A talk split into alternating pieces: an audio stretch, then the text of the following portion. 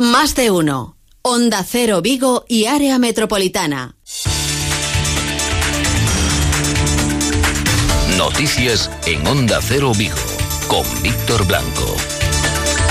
Hola, ¿qué tal? Muy buenas tardes. En medio del baile de cifras y de los cambios en la contabilización del número de muertos por COVID-19, hay un dato que, si no exacto, sí muestra sin duda el impacto de la pandemia. Se trata de comparar el número de fallecimientos ocurridos durante estos meses y compararlo con el de años anteriores. Galicia registra más de 14.000 fallecidos en lo que va de 2020, lo que supone un incremento del 4% en la mortalidad con respecto al mismo periodo de 2019, según figura en la estadística que publica hoy el Instituto Nacional de Estadística, el INE. En el conjunto de España fallecieron 225.930 personas, lo que supone un aumento del casi el 25% respecto al mismo periodo del año anterior. Así las cosas, el incremento de muertes en Galicia está 20 puntos por debajo de la media española en un año de impacto por la pandemia. Por comunidades, escuchen, los mayores aumentos en este periodo se dan en la Comunidad de Madrid, un 72%, en Castilla-La Mancha, un 58% y en Cataluña, un 41%. Por el contrario, los menores incrementos se observan precisamente en las comunidades eh, en los que la pandemia ha tenido menor influencia, como las Islas Baleares, apenas ha aumentado un 0,5%, la región de Murcia un 1%, Andalucía un 2%, Canarias un 3% y Galicia casi un 4%. Ya ven ustedes que el número de fallecidos, aunque no estén todos contabilizados como causados por COVID-19, porque no se les hicieron pruebas diagnósticas, sufrieron un incremento brutal en aquellas comunidades más afectadas por la pandemia. En el conjunto de España fallecieron 225.930 personas. Se puede incluso centrar esta búsqueda en los meses, meses de marzo, mes de abril también, en los que se produjeron un mayor número de fallecimientos por COVID-19, compararlos con los que se produjeron en esos meses en este año 2020 y tener una cifra bastante aproximada, aunque no oficial, de número de fallecidos por COVID-19. Vamos con el pronóstico del tiempo. Augasa, la Mazda de Vigo, le ofrece el tiempo. María Souto, ¿qué tal? Muy buen día. Hola, buen día. Conoceos cubertos, algún rayiño de sol en algún momento, pero cale a situación mm. que nos agarda para as vindeiras horas? Sí, estas néboas, nubes baixas non van marchar de todo, pero bueno, sí que agora cara ao mediodía, primeiras horas da tarde romperán un pouco, veremos un pouquiño sol.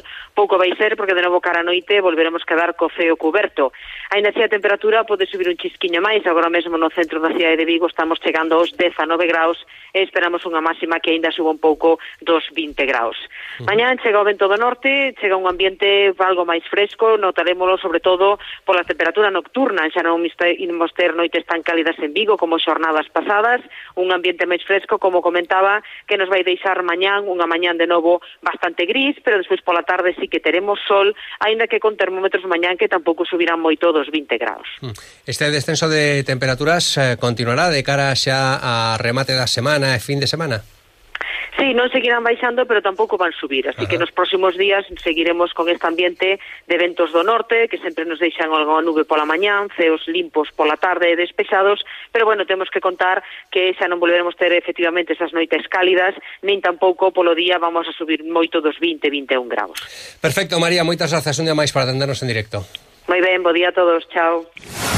Augasa, concesionario Mazda en Vigo, les ha ofrecido el tiempo. Ayer a esta misma hora les eh, contábamos las eh, denuncias que nos venían haciendo distintos eh, oyentes sobre la situación de determinadas zonas verdes de la ciudad, del abandono. Les explicábamos los posibles motivos, que se está en adjudicación un nuevo concurso para el mantenimiento de esas zonas verdes.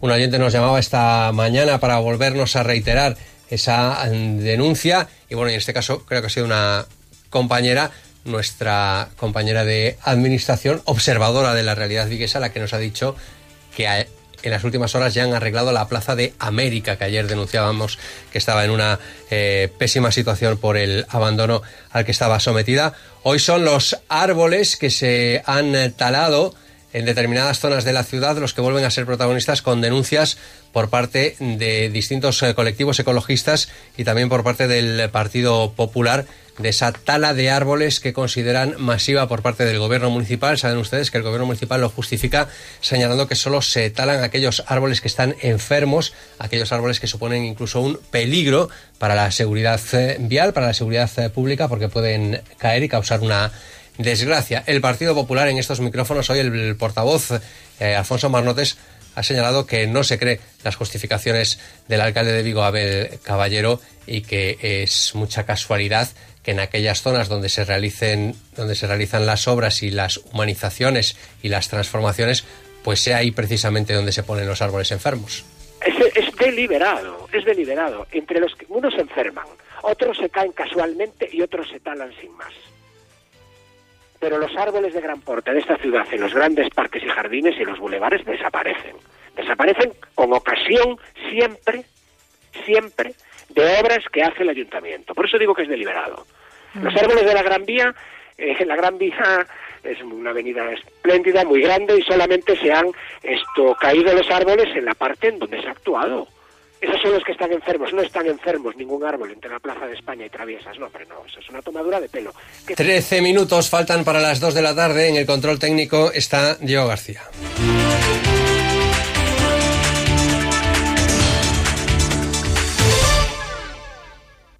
Si tienes un motivo por el que venir al hospital, no lo dejes para más adelante. Los hospitales Vitas son hospitales seguros. Estamos preparados para reanudar la actividad hospitalaria con las máximas garantías de seguridad en consultas, urgencias y cirugía. Pide consulta presencial o telefónica con tu especialista en vitas.es.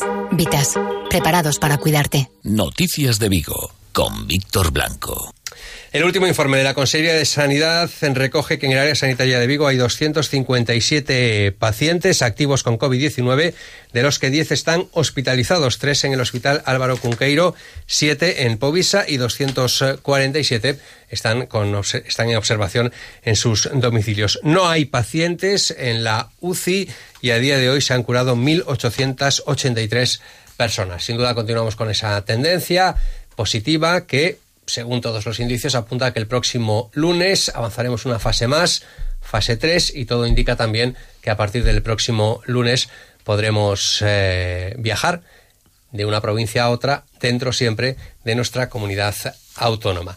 El sindicato de enfermería SAT se ha reclamado que se priorice tras el actual periodo de alarma sanitaria por el COVID-19, el aumento de las plantillas de enfermeras y enfermeros en las unidades de hospitalización del conjunto del Estado, ya que en ninguna comunidad autónoma, tampoco en Galicia, se está cumpliendo la ratio establecida de seis pacientes por cada profesional para así poder garantizar una atención segura y de calidad. Señalan que hay que mantener las plantillas de enfermeras y enfermeros que se vieron reforzadas al inicio de la crisis del COVID-19 en los distintos centros de salud y se proceda a la adecuación progresiva para que exista ese ratio recomendado por las autoridades eh, europeas y mundiales de seis eh, pacientes por cada profesional. Antes de la crisis del COVID-19 eran muchas menos enfermeras, enfermeros por número de pacientes de los marcados. El presidente de la Junta de Galicia, Alberto Núñez Feijo, con respecto a la posible recuperación de sectores estratégicos para nuestra comunidad autónoma y en este caso concreto para la comarca de Vigo. La factoría viguesa del grupo PSA Peugeot Citroën se ha felicitado porque va más rápida en, la fabricación de vehículos con la incorporación de nuevos turnos de lo inicialmente previsto, pero exige al gobierno central que tome medidas como ya se han tomado en otros países, como por ejemplo Francia, para facilitar la compra de vehículos. Y por tanto el sector de automóviles en España sigue siendo eh, estratégico y yo miro pues con una cierta, en fin, envidia pues la decisión del gobierno francés no solamente de apuntalar una marca del sector de la automoción francesa, sino de meter 7.000 millones de euros para incentivar la compra de vehículos. De vehículos de combustión y de emisiones bajas, no solamente los eléctricos, ¿eh? que es, en mi opinión, una de las claves de un buen planteamiento en el sector. Hace unas cuantas semanas se veía como muy improbable la celebración de la Feria Consemar y de otras eh, ferias en nuestra ciudad y en general en todo el mundo. Parece que la situación sanitaria está animando bastante más y en las últimas horas se habla de la posibilidad de que algunas eh, ferias se celebren en el mes de septiembre y en el mes de octubre. Esta mañana charlábamos con Javier Arnau que es eh, el responsable, entre otras, de la Feria Navalia, y nos comentaba precisamente eso, que se está estudiando la posibilidad, con todas las normas de seguridad, por supuesto, pero que se puedan celebrar ferias ya a partir del próximo mes de septiembre. En septiembre, octubre, con ciertas, cierto control sanitario y ciertas limitaciones, pues todos los eventos de ese tipo eh, igual que al fútbol hablan de que se pueda volver con un 30, un 40, un 50, pues probablemente las ferias eh, empiecen también en esas eh, ferias grandes como el Mobile, que está basando en 100.000 visitantes o 200.000, pues que estés hablando de, alguna limitación o de control de pasillos, que sean más anchos, etcétera. Poco a poco el protocolo está en un borrador y probablemente a finales de mes también esté aprobado ese protocolo específico para, para el sector turismo de negocio, por llamarlo de alguna manera. ¿no? Al margen del negocio eh, explícito que se pueda realizar en las propias eh, ferias, dependiendo de la temática de cada una, en vuestro caso en Naval el sector naval, la importancia que tiene para el sector, digamos, turístico, para el sector de la hostelería. Eh, bueno, habéis enviado unos datos en los que señala que en Galicia se mueven en torno a 60 millones de euros al año por las ferias y que lo que gasta una de esas personas que viene a estas ferias es una media de 250 euros al día, que es un 30% superior al de un turista convencional. Es decir, quiero decir que, eh, que se reactive esta actividad también es fundamental para el turismo. Sí, siempre yo que vengo, vengo un poco de ese sector, eh, hay varias variables que, que incitan a seguir apostando por, por el turismo de negocio, ¿no? Siempre se habla primero del mayor coste o gasto medio que hace un, turista de negocio, pues porque hace regalo, parte de su gasto se lo paga la empresa, evidentemente, hoteles, comidas, etcétera. Eh, creo recordar que Navalia en la última edición pues dejó en la ciudad unos 8 millones de euros entre pernoctaciones, gastos, comidas, regalos, etcétera, dejando aparte lo que es el coste que deja lo que tú dices, el propio expositor eh, en el recinto ferial por hacer un stand, eh, azafatas audiovisuales, etcétera, que también es un sector importante.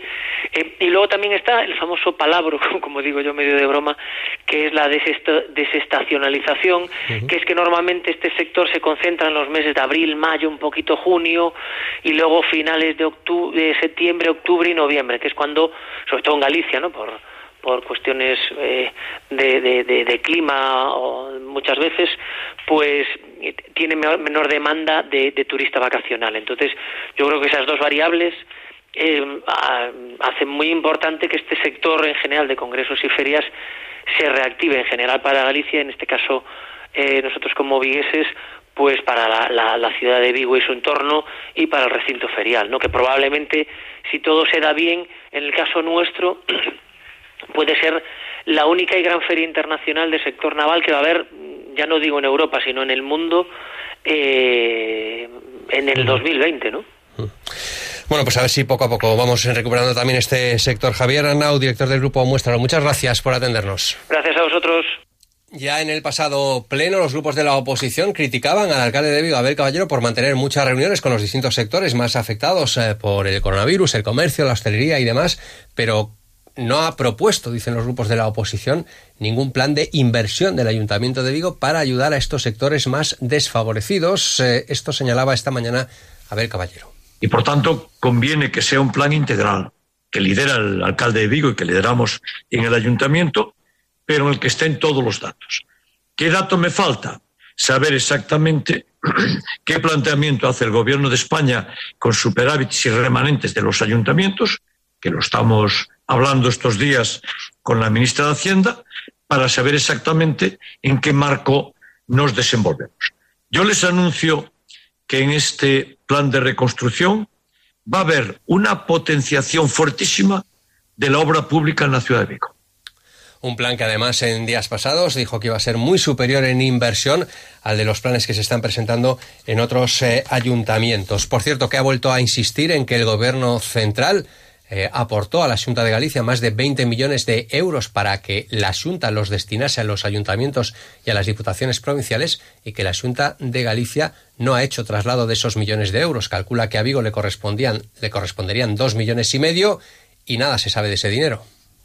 De esos dos millones y medio de euros que le corresponden a Vigo, la Junta nos dio cero. Por tanto, solamente en esa partida, mañana lo voy a decir en el Parlamento, yo mañana voy a hablar de esto solamente de esa partida, la Junta de Galicia le está hurtando a los ayuntamientos de Galicia y a las diputaciones la parte que le corresponde del Fondo Social, porque todo el gasto social de pandemia en Vigo, todo lo hizo el ayuntamiento. Comparece, lo decía el alcalde de Vigo del Caballero mañana en el Congreso de los Diputados, eh, precisamente en esa comisión que se ha creado para la reconstrucción eh, tras eh, la pandemia sanitaria de la COVID-19. Ha anunciado también que ya se está elaborando un plan piloto para realizar más carriles, más carriles bici por otras zonas de la ciudad. Hoy precisamente hay una movilización de distintos eh, colectivos para concienciar a la sociedad del uso de la bicicleta. Luis hoy, Sí, hoy es el Día Internacional de la Bicicleta. En la ciudad de Vigo se van a poner en marcha tres itinerarios que pretenden eso, reivindicar el uso de la bicicleta en la ciudad de Vigo, sobre todo teniendo en cuenta las cuestiones medioambientales. Alejandro Costa es el secretario de la asociación A Golpe de Pedal y nos explicaba qué es lo que se pretende con estas tres marchas que se van a celebrar esta tarde en la ciudad de Vigo. Y el objetivo pues es un poco el reivindicar la bici como una alternativa saludable y además eh, sostenible para la movilidad urbana, tanto para ir al trabajo, para ir a la compra, para cualquier necesidad que tengamos, ¿no? Es una de las mejores alternativas de movilidad dentro de una ciudad. Estamos hablando de un problema también de salud pública, que es la contaminación que se une a la del COVID, ¿no? Entonces ahí la bicicleta es una alternativa ecológica, no creen. Alejandro Costa vuelve a negar esa idea generalizada que hay en la ciudad de Vigo de que nuestra ciudad no está preparada para el uso de la bicicleta y dice que sí se están utilizando los carriles bici, como por ejemplo el de la calle Camelias. Pues creemos que sí, sí se utiliza. Lo que pasa que es difícil de verlo si no estás durante todo el día, digamos, ahí viendo pasar a la gente. Entonces sí se utiliza y está habiendo un boom generalizado de la bici en todos lados. Las cuestas no, no son tanto problema. Y además, ahora día tenemos la bicicleta eléctrica que solventa ese problema, que solventa ese problema, ¿no? Realmente hay que pensar que Suiza es una de las principales eh, zonas donde más se usa la bici, que Suiza está en las montañas. Sí, como es previsible, el próximo lunes Galicia entra en la fase 3. El ayuntamiento ya ha anunciado que abrirá sus instalaciones deportivas, las piscinas, que ahora mismo están cerradas, y los eh, pabellones municipales, que también están cerrados, eso sí, con todas las normas de sanitarias que marque el protocolo, pero se ponen en marcha esos servicios eh, fundamentales, piscinas y pabellones deportivos de la ciudad de Vigo. Vamos precisamente con el deporte. Rubén Rey, buenas tardes. Buenas tardes. El doctor Fernando Simón dejaba ayer abierta la puerta, la posibilidad, al menos reconocía que se iba a estudiar la opción de que pudiera haber público en los estadios cuando se reanuda la, liga, cuando se reanude la liga la próxima semana, sería con aforo limitado, en torno al 30%. Ha dicho el doctor Simón que es algo que están estudiando las autoridades sanitarias junto con la liga, pero lo que antes se daba por absolutamente descartado, ahora sí que al menos existiría la posibilidad de que en un 30% hubiese público en los estadios de fútbol. Dos nombres propios, además de la mañana, el de mm, el director deportivo Felipe Miñambres, que según publica el Desmarque ya habría firmado su renovación, continuaría por tanto en Vigo, y el de Álvaro Vadillo, el jugador del Granada, también según este medio habría firmado ya su contrato, estaría a punto de hacerlo, siempre supeditado a la permanencia, tres años con el Real Club Celta, este extremo derecho, ya digo, procedente del Granada. You won't admit you love me, and so how am I ever to know? You always tell me, perhaps, perhaps, quizás. Y así pasan los días. Descenso en las eh, temperaturas es lo que nos espera para las próximas horas, meteorológicamente hablando. Llegan las noticias de España y del mundo. Buenas tardes. Contestando